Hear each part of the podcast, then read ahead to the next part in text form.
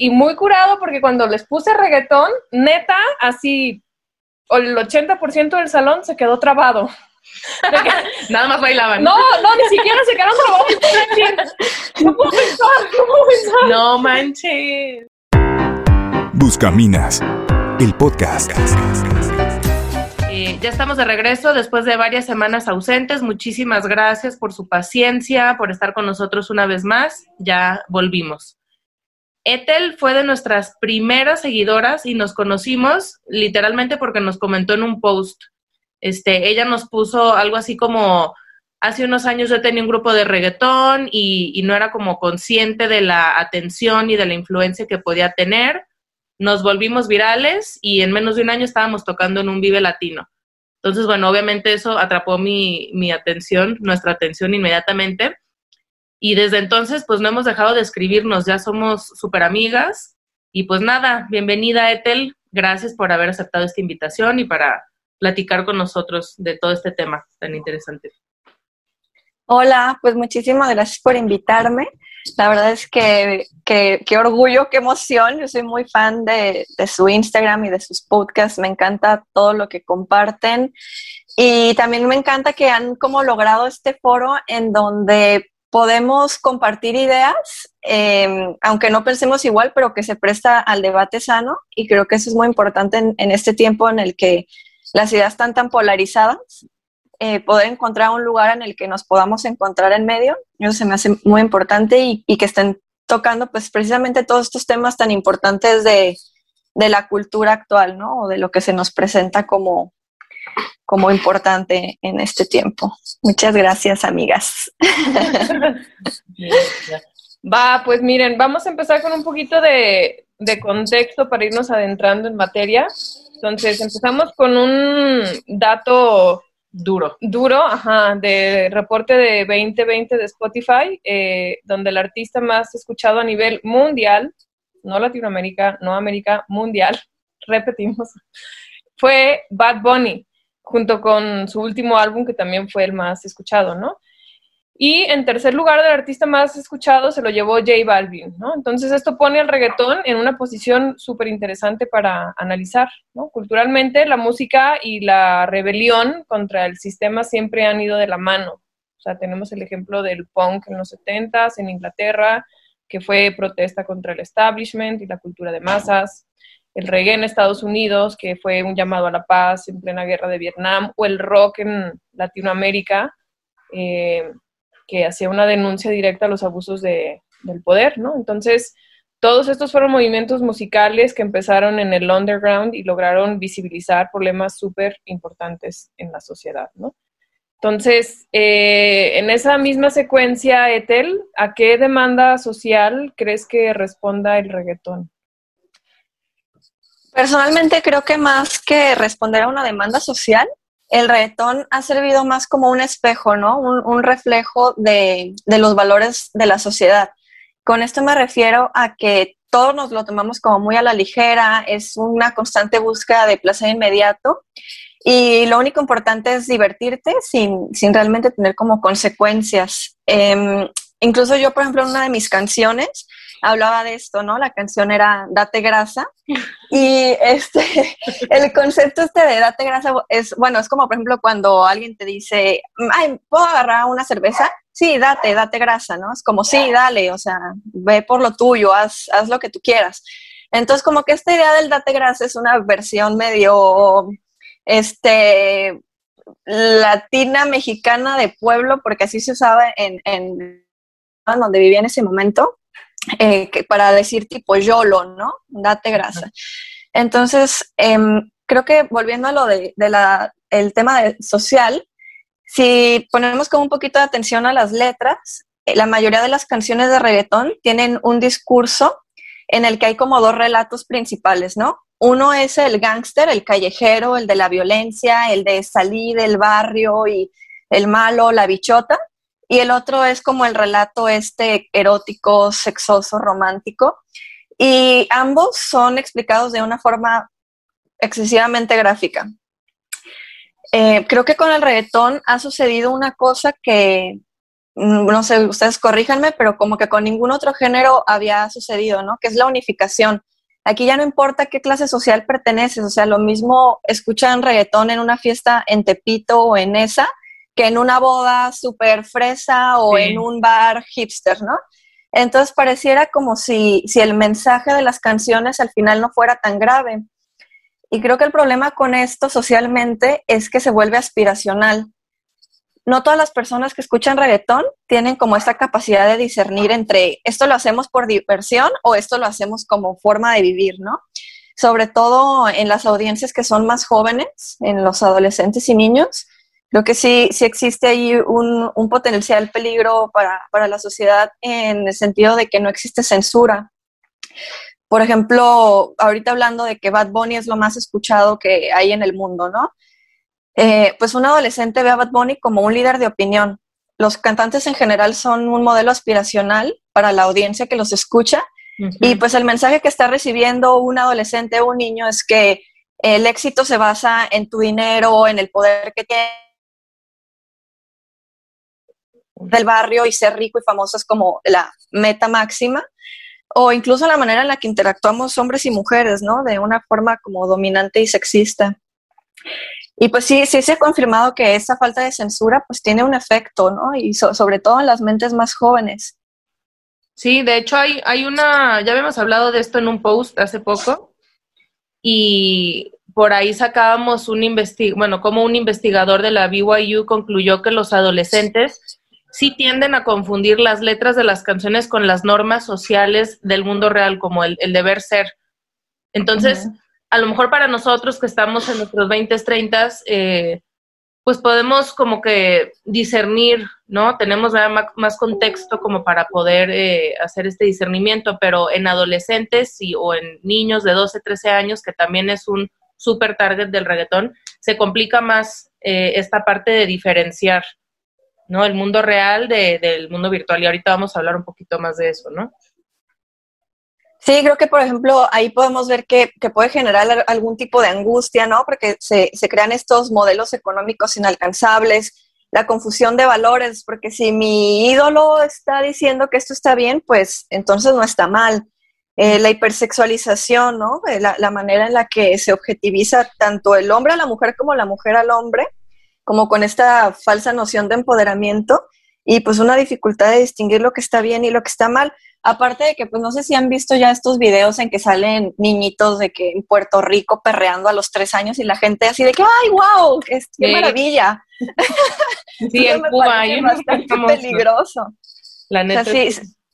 Y lo, lo, mismo que, o sea, como estos estilos de vida que, que, que se muestran en, en, en, los videos de reggaetón, es como nos ha llevado a una estandarización de, sueños y de aspiraciones, ¿no? Donde todos queremos lujo, fama, un chorro de dinero. Fíjense quiénes son los, los perfiles más seguidos de Instagram, van mucho en esta línea de ese, de ese estilo de vida.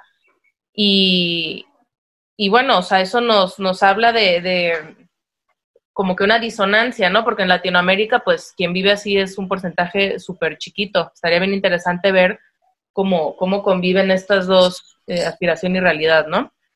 Pero bueno, eh, habiendo tanto talento allá afuera, Ethel, y siendo como el reggaetón, este género que ha ido escalando desde que tú estabas en, en ese rollo, ¿por qué crees que tú en concreto y tu proyecto pudo sobresalir en un medio tan, tan saturado, donde tanta gente está buscando lo mismo, ¿no? Este tema de la fama. En tu experiencia, ¿cuál fue esa fórmula que te, que te llevó a ser famosa, a lograr tocar en un Vive Latino que la neta, pues no cualquiera, ¿no? Este, bueno, primero que nada voy a descartar la falacia de que era famosa, porque, o sea, nunca llegamos a ese nivel. Este, sí era bastante clara el, el potencial que podríamos llegar a tener como proyecto, porque, o sea, como contándoles un poquito el contexto, nosotros un día me, junté con unos amigos, hicimos una canción, de esa canción se nos ocurrió hacer un video y en ese momento yo me fui de viaje, estuve dos semanas surfeando en la ticla, entonces no tenía acceso a internet, los que, los que han estado por esa zona de Michoacán saben que no hay internet. Entonces cuando yo regresé, o sea, yo juraba que todo el mundo iba a estar burlándose de mí, de que no manches, reggaetonera y así, ¿no? O sea, que ni al caso, pero, o sea, por lo menos los que me conocían. Este, y cuando volví encontré todas estas reseñas de Vice, de Remezcla, que es como un medio este, de música latina súper importante, eh, MTV, no sé qué, o sea, yo no me lo podía creer, estaba como, ¿cómo? O sea, les gustó, no se están burlando. yo juré que todo el mundo me iba a destruir, ¿no? Y que digo, la verdad sí hay comentarios muy chistosos en algunos de los videos de que, ¿y esta mandititita o qué, qué, onda, no? O sea, como la hija de la tigresa del oriente y cosas así. Este, pero siento que en general el reggaetón tiene una fórmula que es bastante básica, ¿no? Es muy sencilla, es un uno más uno. Eh, lo, es súper diferible en el sentido rítmico, o sea, como que toda la esencia del reggaetón viene del dembow, que es como este de tu, pa, tu, pa, tu, pa, pa, tu, pa. O sea, que es como esos ritmos medio de raíz africana que los sientes en la panza, ¿no? O sea, como que te, o sea, te empieza a mover aunque no quieras. Este, entonces, esos ritmos, armonías, composiciones musicales son muy contagiosas y a eso súmale pues letras facilísimas de recordar, pues tienes ahí un éxito de microondas, ¿no? no realmente no, no necesitas mucho más. Este, a nosotros, después de yo haber regresado de, de que se expuso este video, o sea, teniendo un video y dos canciones, nos invitaron a un Vive Latino. Yo no podía creer lo que estaba pasando porque la mayoría de los músicos les toma años llegar a un foro de este tamaño, ¿no? Aunque nosotros estuvimos en una carpa chiquita, este, cuando nos invitaron al Vive yo no lo podía creer. Este, y digo, sí teníamos como que a lo mejor un mérito propio de que, de que sí estábamos como reinventando o reinterpretando un poquito el reggaetón de una manera quizás un poco más fresca o, pues como más playera, más de surf, más de, más este, como con un look más distinto, sin tanto eso de, del malandreo, más eh, como que aquí en la playa con mis amigos, ¿no? Este, pero Fíjate que el otro día leí un, artículo de la revista Vice, que la verdad no soy asidua a, a, ese tipo de lecturas, pero bueno, me salió, lo leí, y hablaba de este auge que tiene el reggaetón, y literal decía que el autor del artículo que había tenido una conversación, creo que con un productor de Warner, y le había comentado que están firmando talentos de, de reggaetón solo porque se ven bien en Instagram. Chale. Entonces, un estético muy importante. Ajá, la pues. parte de... Exacto. Visual, estética visual. pues. De alguna manera era como medio casero, este, con, con recursos muy básicos, o sea, lo hicimos entre puros amigos, todo lo que sale era mi vida de, de, ese momento, en el lugar donde vivía, las amigas con las que me juntaba, ir a la playa, al skate park, este, como mucho lo que, lo que hacía, pero a, la gente le parecía, le parecía atractivo visualmente eso, ¿no? También pues la ropa que, que, usaba para los videos y todo esto. Este, pues sí, digamos que de alguna manera era como medio hipster, ¿no? Este, y, y sí, o sea, es, es, es una fórmula como muy parecida a la de Bomba Estéreo, ¿no? Que digo, a lo mejor no es la mejor cantante, pero pues existe el autotune y es una persona que a lo mejor tiene la capacidad de entretener que es finalmente una de las cosas que la gente busca, ¿no? Un entretenimiento, no, no algo que te, te haga pensar más allá. Ya, oye, y aquí, fíjate que en esa parte de, del entretenimiento nos topamos mucho con, cuando damos talleres o incluso en los comentarios que nos hacen en las publicaciones, que la gente sí nos dice así como ya bájenle 10 rayitas a su intensidad, ¿no? Porque esto es solo diversión o, o así, ¿no? O sea, como el hecho de que sea entretenimiento deja de tener consecuencias. ¿Me explico? O sea. No creo. ¿eh? ¿Cuál es tu experiencia en ese sentido, pues? O sea, siento que, en general en la industria del entretenimiento hay como una unificación en, en, el sentido de tratar a la audiencia como si fueran tontos, ¿no? Este, como aplaudan como focas y, o sea, prendes la televisión y de repente te encuentras un reality show tipo Acapulco Show, perdón, Acapulco Shore, ay, ahí le corta. Acapulco Show, ¿cómo se llama? Acapulco Shore. Este, que volviendo al, tema de la censura, pues, este, pues está medio fuerte, ¿no? Un, digo, un adulto que lo ve se puede reír, pero un niño, un adolescente no, no distingue entre el bien y el mal y se vuelve como algo imitativo. Y pues ese patrón se repite en todo, o sea, la gente no quiere pensar, se resignan con entretenerse y cada vez somos menos selectivos con lo que escuchamos y vemos a un punto en el que estamos consumiendo chatarra. Cada vez es más evidente que el sentido crítico y la espontaneidad pues no existen o están muy controladas por los medios. Y ahí entra otra cosa bastante peligrosa que es de lo que ustedes nos han venido como advertido, ¿no? Este, que caemos como en este peligro tan grande. O sea, el consumo de masas busca modificar el comportamiento de la audiencia y unificarlo para que todos nos portemos igual. Este, incluso, por ejemplo, ahorita que el, el, status quo promueve también cosas como el discurso feminista o cosas así, pues también vemos que cada vez es más común que haya artistas de reggaetón que abanderen eh, este género en, dentro de, o sea, como incluir el, el, en la lírica el discurso feminista. Este, y, o sea, pues era como fácil de, de verlo venir. El género más escuchado con el discurso actual, ¿no? Es como, ¡pum!, otro, otro éxito de venta, ¿no? Otro nuevo producto. Exacto.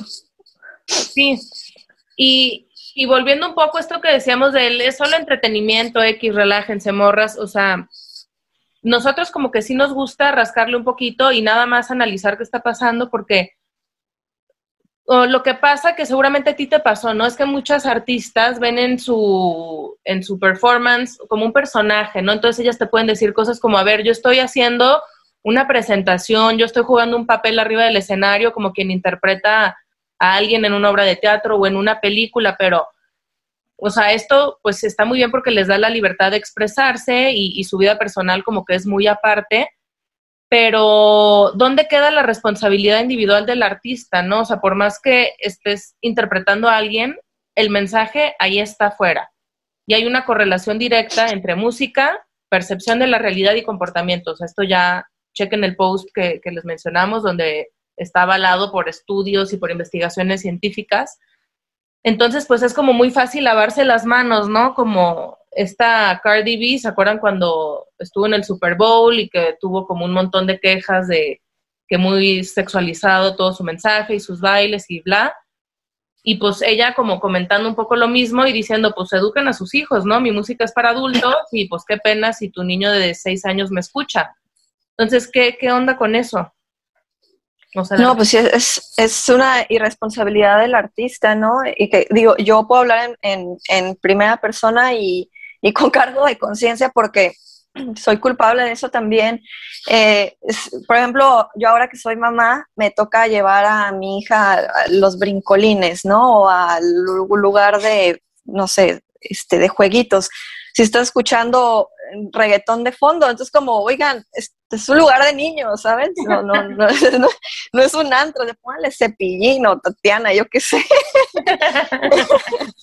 Este, y sí, o sea, si a mí me preguntas, yo, por ejemplo, a mí no me gustaría que, mi, mi, hija ha escuchado, no sé, por ejemplo, alguna de las canciones más lights, que, por ejemplo, es Date Grasa, pero como el disco en general, sí, está bastante sexoso y, o sea, yo no se lo pondría a mi hija, o sea, yo no quería que lo escuchara, quizás no lo va a entender, pero aunque no lo entienda, sí queda una semilla plantada en los niños, porque además es tan fácil de recordar y tan fácil de repetir, que pues eventualmente va construyendo como mentalmente un, una, pues una realidad, ¿no? O sea, tanto que lo repites, tanto que se vuelve real. Y creo que los artistas deben de tomar esa responsabilidad sobre el mensaje que ponen al mundo, a mí me pasó, por ejemplo, que cuando, este, como una de las veces que más me impactó, estábamos tocando y era una fiesta y pues yo volteaba a ver alrededor y había puras chavitas. Y digo, estos dos amigos con los que tocaba ya, o sea, una cana más, un pelo más que se les cayera y, o sea, ya, o sea, súper chavorrucos, ¿no? Y pues yo ya me sentía súper chavorruca y, veía mi fanbase, o sea, así como que a, las personas que estamos atrayendo sean puras niñas de 18, 20 años que yo no estoy segura de si distinguían que yo lo hacía de broma, ¿no? Entonces, este... Y vestidas como tú y bailando como tú y la más, ¿no? Y, sí, exacto. O sea, esto también está como respaldado por, por estos estudios. Hay un güey que se llama Steve Martino, un científico ahí del comportamiento, que, dice que los role models, eh, o sea, es muy real esto que existen los, los role models, el, el, seguir a, alguien y, comprobó su poder, ¿no? Decía que los adolescentes entre 12, 14 años, este, pues sobre todo son como los más influenciables, ¿no? Y te dice, o ver, no porque escuches esas letras significa que vas a ir en ese momento a hacer exactamente lo mismo, pero lo que sí pasa es que se quedan en tu mente. Entonces, algo como el reggaetón, que tú, como tú dices, el que es tan fácil de recordar el beat y todo esto, si lo traes constantemente en la cabeza se vuelve como un pensamiento dominante. Y un pensamiento dominante finalmente determina tus acciones, ¿no? Lo que piensas lo acabas eh, haciendo eventualmente, tal vez no de, de forma inmediata, pero es como de lo que nos estamos alimentando, por así decirlo. Entonces, si lo comparas con la música clásica, ahí pasa totalmente, perdón, me trabé, ahí pasa lo contrario, o sea, la complejidad de, la música clásica sí, sí te implica como pensar un poco más, ir más allá, y no es que te haga más inteligente y el reggaetón te haga más tonto, simplemente eh, pues hay que saber cómo, cómo funcionamos, ¿no? Y no quitarle... Una, una vez hice un ejercicio, porque yo he dado clases, pues, ¿no? Adolescentes, hice un ejercicio de con música, justo en la línea de lo que estás diciendo. Entonces era como para abrir los, eh, la apreciación estética en diferentes planos sensoriales, ¿no? Entonces, en este ejercicio en particular les ponía diferente tipo de música, desde electrónica, este, post-rock, clásica, jazz, y, y, les ponía a dibujar, este, que nada más escucharan y que dibujaran con colores y materiales que tenían a la mano, lo que la música les transmitía, ¿no? Mm. Y entonces la gama de expresión que salió de la diferente, del diferente género musical era como muy evidente, ¿no? Y, y, muy curado porque cuando les puse reggaetón, neta, así, el 80% del salón se quedó trabado. Nada más bailaban. No, no, ni siquiera se quedaron trabados. No puedo pensar, no puedo pensar. No manches. Sí, o sea, realmente, digo, no que mi experimento esté avalado por la ciencia, pero fue, es muy gráfico, pues, ¿no? Que, que hay una parte donde sí científicos han dicho esto, ¿no? Eh, Acá, sí, había una del, ¿dónde fue? ¿La Universidad de Helsinki? Ajá. Así que el reggaetón no estimula nuestra inteligencia porque no tenemos que hacer ningún esfuerzo para sentirla o seguir sus compases de la complejidad que hablabas, ¿no? Como, como en la música clásica. Es demasiado sencillo, pues. Sí, y había uno de la Universidad de Miami que sí, este, de plano decía que el reggaetón sí daña el hipotálamo, digo ya. Con razón quedé así. Todo tiene sentido ahora. Que disminuya la memoria a corto plazo, digo, o sea, pues está cañón que si haya gente que lo haya estudiado y salgan estas cosas, pues.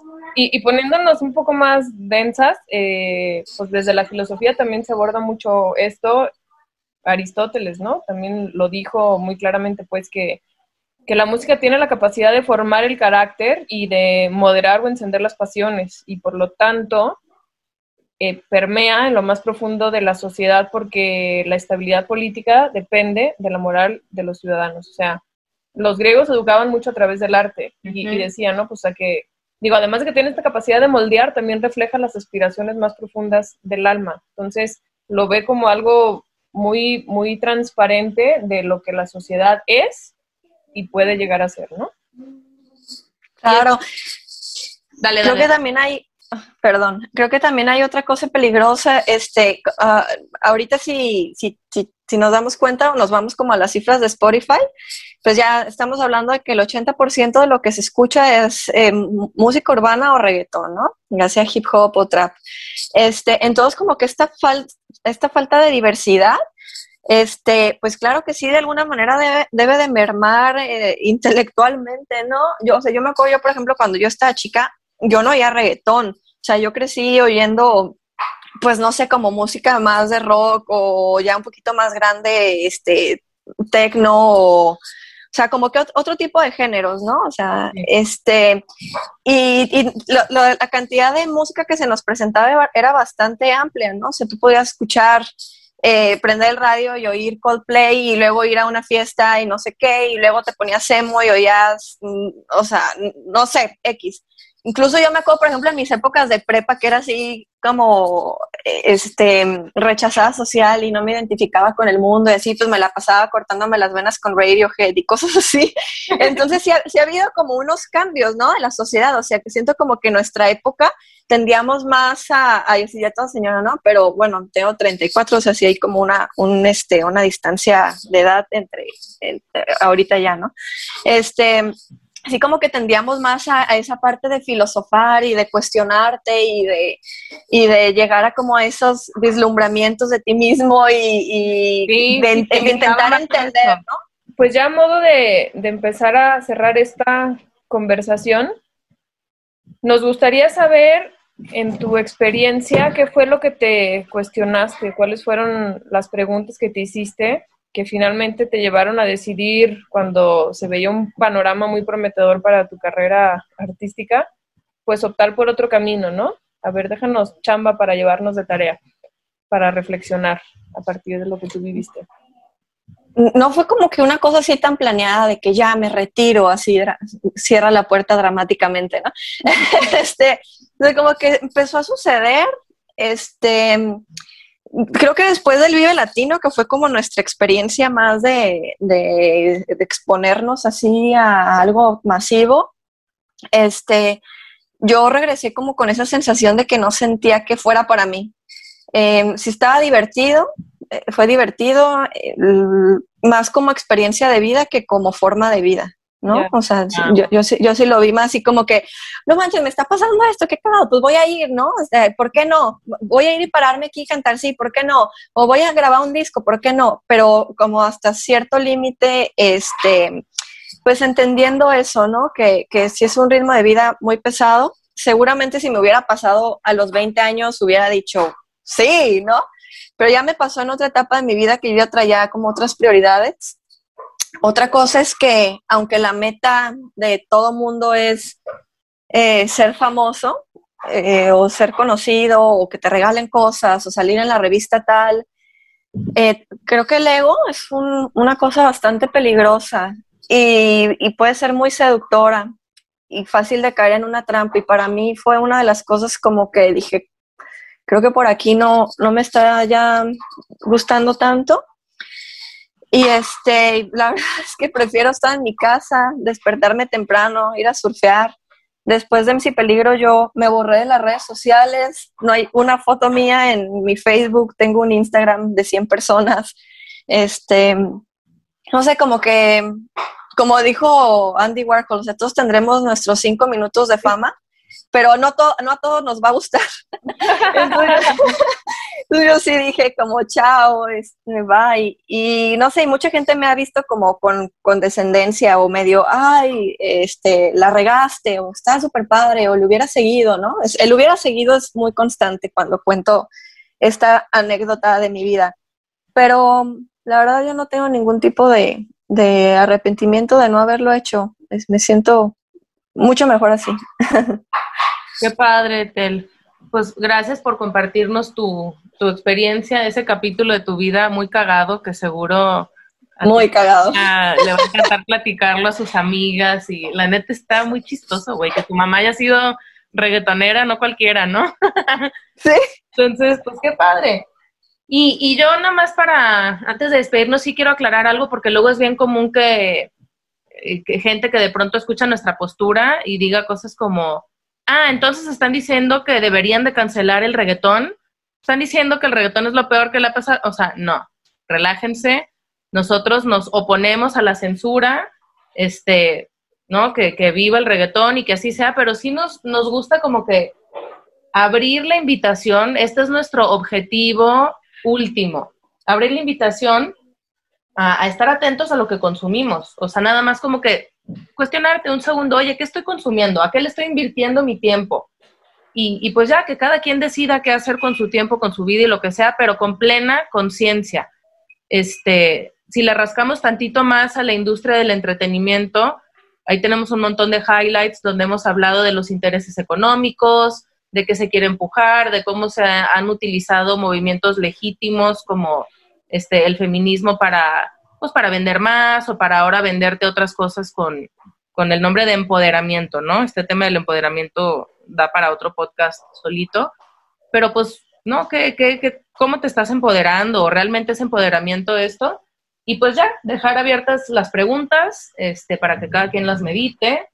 Y, y pues ya está. Mil gracias, Ethel. Ojalá que nos veamos muy pronto porque ahí queda otro tema pendiente que ya les platicaremos con ella, que, que también está muy chido. Y, y, pues nada, a todos los demás, si les gustó el capítulo, eh, compártanlo, síganos en nuestras redes sociales como arroba somos.buscaminas y déjenos sus comentarios, sus dudas, si tienen alguna pregunta para Ethel, pues bienvenida también, ¿no? No se apendeje, cuestiona lo que ves. Muchas gracias. Gracias. Y a perrear hasta el piso. Venga. Qué eres.